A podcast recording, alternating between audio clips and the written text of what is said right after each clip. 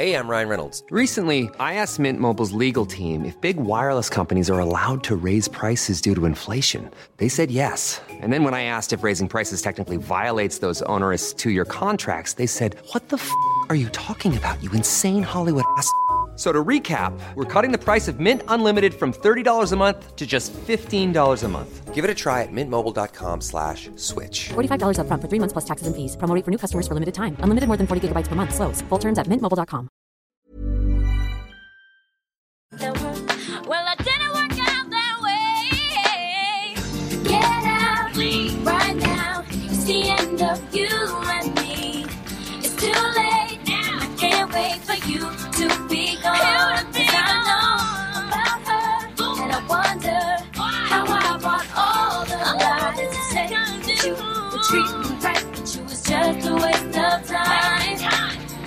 I wanted you right here with me, but I have no choice. You gotta leave because my heart is breaking with every word I'm saying. For I gave up everything I had on something that just wouldn't last. But I refuse to cry.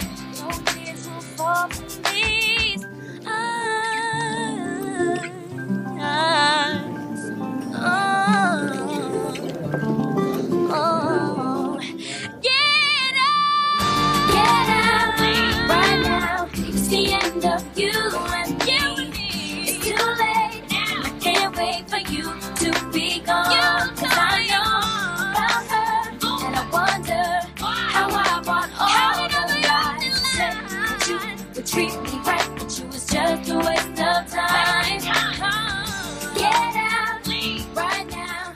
Gut, dann lesen wir mal einen Tacken die Krümelbeziehung. Ja? Äh, das ist ja einer meiner Liebsten. So, die Krümelbeziehung ist quasi der Prototyp einer toxischen Beziehung. Offenbar weit verbreitet und mit viel Angst vor Intimität auf beiden Seiten verbunden. Ich nenne sie die bindungsängstliche Beziehung oder kurz die Krümelbeziehung, weil es dort keinen Kuchen gibt, sondern für beide Partner nur Krümel übrig bleiben. Es ist manchmal schwer zu erkennen, dass du selber in einer solchen Beziehung steckst, da es viele, viele Jahre andauern kann und man mit Bindungsangst eher den Dauersingle assoziiert. Wie schon oben beschrieben, geht diese Verbindung einen Minuspol ein und das ist keineswegs immer der Mann, der Angst vor zu viel Nähe, Verbindlichkeit und Intimität hat. Darunter liegt aber oft das Gegenteil verborgen, die tiefliegende Sorge, verlassen zu werden und nicht genug zu sein für echte Nähe und Intimität.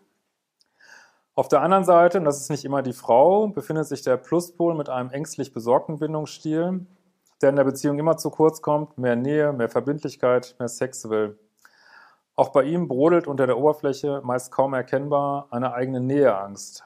Warum sonst würde er sich ständig Partner suchen, die nicht wirklich verfügbar sind? In diesem Sinne sind ganz viele Menschen liebesambivalent, haben also jeweils einen Anteil Nähe und Verlustangst in sich. Meist zeigt sich aber ein deutlich bevorzugter Bindungsstil. Auf jeden Fall ziehen sich Plus- und Minuspol magisch an, auch deshalb, weil sie so viel voneinander lernen können. Ja, das finde ich so spannend. Ähm, ich weiß nicht, ob ihr das mal erlebt habt. Äh, wer von euch würde mal sagen, er war mal in beiden Polen in unterschiedlichen Beziehungen? Ja, das ist so. Ne? Das ist halt auch so die bittere Realität. Also wenn man immer diese Minuspole hat, dann denkt man so, Gott, ich kann so lieben, meine Liebe ist so tief, ne? Und wenn der andere nur wollen würde. Aber wenn man dann einen Partner hat, der wirklich emotional verfügbar ist, dann ist er uns zu langweilig, zu dies, zu das, dann, dann denken, äh, dann ist es wirklich total schwierig und braucht ganz viel Bewusstsein, nicht selber dann in so einen Minuspol zu rutschen und den anderen schlecht zu behandeln irgendwo so. Ähm, und ja, das finde ich super spannend. Also deswegen sage ich auch immer ganz gern Täter-Opfer-Beziehung und die Rollen sind nicht festgelegt. Und das, also in dem Moment, wo zwei Menschen in eine Beziehung reingehen und eben noch dieses, wie man manchmal so sagt, 3D, Täter-Opfer-Bewusstsein haben, da werden die Rollen, die werden in dem Moment aufgeteilt. Ne? Also in den ersten, weiß ich nicht, Wochen werden die aufgeteilt, wer geht den Minuspol, wer geht den Pluspol, weil wir uns in Beziehungen drücken wir uns immer in die Pole rein. Deswegen kann auch eine Beziehung meiner Ansicht nach, die kann nie äh, ewig gleich laufen. Also kenne ich zumindest keine Beziehung, wo das so ist, weil in einer Beziehung drücken wir uns immer in die Pole rein. Ne? Wenn einer extrem im Minus ist, dann drückt er den anderen ins Plus. Wenn der eine Plus ist, drückt er den anderen ins Minus. Wenn einer extrem extrovertiert ist, drückt er den anderen eine Introversion. Wenn einer, äh, oder auch im Positiven, wenn einer äh, extrem männlich ist, drückt ja den anderen ist extrem weiblich. Das hat also positive und negative äh, Wirkungen, aber wir wollen uns auch erfahren in dieser Polarität. Also keiner wäre glücklich mit einem Partner, der genauso ist wie man selber. Ne? Könnte man ja denken, das ist ja prima, der andere versteht mich, aber das wäre total langweilig dann halt. Ne? Oft starten solche Beziehungen besonders schnell und intensiv, äh, weil beide sich unbewusst oder bewusst schon darum sorgen, was passiert, wenn nach der ersten Verliebtheit ihre Ängste plötzlich auftauchen. Aber womit fangen diese Beziehungen an? Mit Lovebombing, genau. ähm, also, und das ist, ähm, ja, also ich finde das Lovebombing finde ich eins der witzigsten Sachen. Das ist wirklich, also man weiß eigentlich, wenn man so hört, also ich, ich finde, der Klassiker finde ich immer noch, das hat mir meine Frau erzählt, dass ihr, ihr Date hätte erzählt, ja, also er hätte ja schon 500 Frauen gedatet, aber sie, die 501, sie war was ganz Besonderes und bei ihr wird er jetzt, also es ist eigentlich, es ist immer so dick aufgetragen, dass man schon denkt, ähm, ja, also eigentlich weiß man, eigentlich weiß man selber, dass es Blödsinn ist, aber ähm, man, äh, irgendwie ist man so, also aufgrund dieser eigenen Themen, die da halt noch sind, ist man so, saugt diesen Honig so auf, die so und möchte es so gern glauben und ähm, ich habe auch mal ein Video darüber gemacht, diese blumige Sprache, weil das fällt mir immer wieder auf, dass in dieser Lovebombing-Phase diese Sprache ist so wie so ein Rosamunde Pilcher-Film, ne? diese so schleimig und so, du bist, du bist mein äh, versunkener Schatz im Meer meiner Seele oder du bist, weiß nicht, mein in Honig gebadeter Schmetterling und ähm, das ist, ja, das ist wirklich. Wir hatten noch ein Beispiel von Lovebombing. Parat gerade. okay. Ähm, ja, und das machen ja auch beide gern. Und ähm, ja, das fühlt sich halt total gut an. Ne? Und in dieser Phase wird halt, ähm, weil sich das so gut anfühlt, wird halt dieser, soll ich mal sagen, dieses Suchtartige wird halt in dieser Phase gelegt dann so. Ne? Ähm, so, irgendwann fängt der Minuspol aber an, sich zurückzuziehen, ohne dass es offenbar einen Grund dafür gab. Es gibt auch keinen, außer die Angst vor Nähe ja, ist dieses Zurückziehen, ist das, äh, also, ich meine, das ist natürlich ein, kann natürlich immer ein bisschen anders sein, aber das Spannende ist, also erstmal tritt es meistens nach diesen drei Monaten auf und es ist meistens, ist dieser Rückzug total drastisch. Also, ähm, also es läuft halt auf so einem Plateau. Ich sage ja immer, diese, diese Art von Beziehung, die fangen mit dem Nachtisch an. Ne? Man, man lernt sich eigentlich nicht äh, langsam kennen, sondern äh, man trifft sich und es ist das Gefühl von, na? Hm? Liebe und von Seelenverwandt. Ne? Genau. ja, ne? genau. Seelenverwandt. Ne? Wie kann diese, nie waren wir uns so sicher, dass diese Beziehung ist die richtige und ähm, ja, und dann äh, bewegt man sich eben in dieser Fantasiewelt und ja, und nach drei Monaten passiert dann typischerweise halt ähm, irgendwas, was nicht so schön ist. Zum Beispiel derjenige, den wir daten, ist gar nicht Single oder hat sich noch gar nicht getrennt oder ist ähm, oder sagt plötzlich, äh, ja, ich muss jetzt mit meinem Ex nochmal in Urlaub fahren. Das äh, verstehst du jetzt vielleicht nicht, aber haben wir gebucht irgendwie, ne? so. äh, oder was ich auch sehr liebe, äh, sind diese Doppelstandards. Hat das schon mal jemand gehört? Doppelstandards, kennt ihr das irgendwie? Ja, Doppelstandards sind dieses, ähm, dass euer Partner extrem eifersüchtig ist und sagt, Mensch, ich bin so, ich bin so eifersüchtig und ganz schlimm und hast dich schon abgemeldet von der Partnerbörse und ich, Mann, das stresst mich total und nach drei Monaten kriegt ihr raus. Er hat sich aber gar nicht abgemeldet von der Partnerbörse, ne? Also, und wenn ihr dann fragt, dann sagt er vielleicht, ja, ich habe das Abmeldeformular nicht gefunden und äh, ja, ich, äh, ich ähm, ja, ich habe zurückgeschrieben, aber nur, weil ich, was soll ich denn machen, wenn mir jemand schreibt? Da muss man auch zurückschreiben. Das ist so der, äh, ne, das ist, das, äh, so, ne. also das ist wirklich lustig. ähm, so. Das triggert wiederum die Verlustangst des Pluspols und er beginnt zu leiden. Äh, in der Regel setzt sich in einer Beziehung der Partner mit seinen Wünschen durch, der weniger erwartet. Also wird die Beziehung immer dünner. Das ist, wie es sich für einen Bindungsängstler scheinbar richtig anfühlt. Das ist ja häufig so auch was in diesen Beziehungen eben auch ist, ist Kontrolle und kontrolliert werden. Ne? Der Minuspol scheint da so zu kontrollieren und auch der hat natürlich einen Grund dafür, dass es, ähm, also ich muss sagen, ich finde das manchmal auch schwer, sich da reinzusetzen, aber ich glaube nicht, dass, das ist oft nicht so, dass jemand denkt, so jetzt kontrolliere ich meinen Partner mal zu Tod oder so. Das ist häufig wirklich unbewusst. Ne? Also trotzdem ist natürlich jeder verantwortlich für sein Verhalten. Wenn ich meinen Partner ähm, irgendwie anlüge, dann lüge ich ihn an.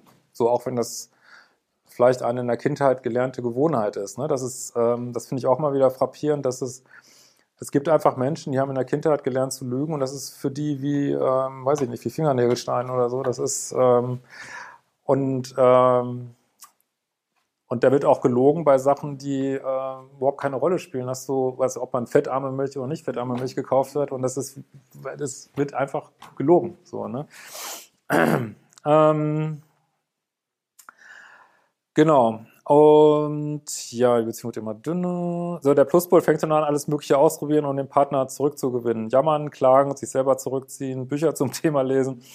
Leider erinnert das nur wenig an der Grunddynamik, ja. Das ist immer wieder, wo dann Leute mich anrufen und sagen, ja, ich hab's jetzt verstanden, ähm, ich würde dir gerne meinen Partner schicken. Und ich dann so, nein, nein, nein, bitte nicht. So, ne? Weil das, also natürlich kann jeder an sich, also jeder kann an sich arbeiten. Ich glaube auch nicht, dass es irgendeine Störung, also soll ich mal sagen, also wenn jemand will, dann kann er sich arbeiten, nur die meisten wollen halt nicht und also insbesondere die Minuspole. Und was dann leider gern gemacht wird, ist dieses, was nennt man so Fake-Therapie, ne? Dann sagt, also der Minuspol will ja auch den anderen nicht verlieren und dann sagt er halt so, Gut, ich gehe zum Therapeuten, ne? dann geht er zum Therapeuten, dann kommt er wieder und sagt, der Therapeut hat gesagt, bei mir ist alles in Ordnung. Ist alles super, ich brauche keine Therapie. Ne? Oder er sagt dann, äh, oder was auch eine sehr beliebte Variante ist, es wird dann gesagt, ja, ich habe von dir erzählt, mein Therapeut hat gesagt, du hast ein narzisstisches Problem. Ne? So, ne? So, ne? Das kennt ihr, kennt ihr. Ja, klar, ja. Ich kennt ihr auch, ja, das ist geil. Ist. Ja, und das ist wirklich perfide, weil wenn jemand kommt und sagt, mein Therapeut hat gesagt, es ist äh, das perfide daran ist, es ist nicht so, ich denke das. Das heißt, ihr könnt den, also man kann den nicht äh, attackieren. Man weiß auch überhaupt nicht, ob der Therapeut das wirklich gesagt hat. Und dann ist es noch so eine Autoritätsperson. Also es ist wirklich auf vielen Ebenen echt ähm, schwierige Sache. Und Bücher schenken bringt auch nichts. Ne, das äh, nützt auch nichts. Äh, in vielen Beziehungen gibt der Pluspol irgendwann auf und akzeptiert zähneknirschend eine Beziehung, in der es entweder keinen Sex mehr gibt oder man sich nur noch einmal die Woche sieht. Ja, das ist wirklich äh, schlimm, dass auch das kriege ich immer wieder Leute, die sagen, ja, ich habe das Gefühl, ich bin in so einer Krümelbeziehung und dann frage ich mal, ja, was, was läuft denn so? Und dann wird erzählt, ähm, ja, wir sehen uns einmal die Woche für äh, völlig lieblosen Sex und dann gehen wir auseinander und hören die ganze Woche nichts voneinander. Und dann fragen sich die Freunde immer, warum, warum, macht, warum machst du das? Wieso? Warum? Was willst du von denen? Ne?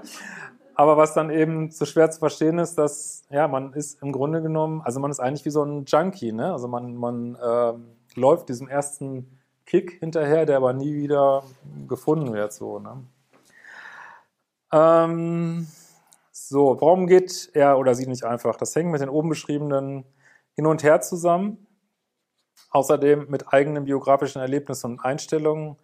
Viele aber auch mit der Hoffnung, die bekanntlich zuletzt stirbt. Man hat ja schon so viel investiert und jetzt einfach alles aufgeben.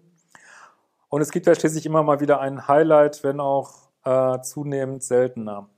Ja, das ist wirklich, also es läuft ja alles über Energien. So, wenn, wenn ihr jetzt, kennt ihr bestimmt alle, in so einer Krümelbeziehung seid und ihr auch nur den Gedanken fasst von, ah, das ist eine Krümelbeziehung und vielleicht soll ich da besser rausgehen. Ihr habt noch gar nichts kommuniziert, ne? Zack, steht euer Partner vor der Tür, Blumenstrauß, ne? Und Mensch, so, äh, da wird, dann wird wieder investiert, aber immer gerade so viel, dass man bleibt und dann wird sofort wieder ins alte Schema halt zurückgefallen.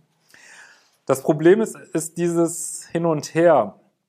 Ähm, das steht glaube ich auch später, da gibt es ja dieses wirklich großartige Experiment mit den Wildtieren. Da hat man Wildtieren drei Futterstellen gegeben. An einer Futterstelle gibt es immer Futter, an einer Futterstelle gibt es nie Futter und an einer Futterstelle gibt es völlig unvorhersehbar Futter. So, wo sind die meisten Wildtiere? An der, an der dritten, ne? das ist völlig skurril. Ne? Also man kann dieses verrückte Verhalten, das kann man wirklich bis ins Tierreich replizieren. Das liegt halt daran, dass diese sogenannte intermittierende Verstärkung, also dieses, ähm, diese Art von Lernen, wo man nicht genau weiß, was kommt, wie an so einem Automaten, ist eben viel stärker als dieses kontinuierliche Lernen. Und äh, ich hatte mal einen Hundetrainer da, der hat auch gesagt, ja, so werden Hunde trainiert. Die kriegen nicht immer ein Leckerli, die, die wissen, ne? Kennt ihr, äh? ja, die kriegen ab und die wissen nicht genau, ob sie ein Leckerli kriegen oder nicht. Und das wirkt halt viel stärker, äh, als immer ein Leckerli zu kriegen. Ne? Ja, ist bitter. ja. ähm, gut, dann ähm, gibt es bis hierhin erstmal Fragen, genau. Mal ein paar Fragen machen.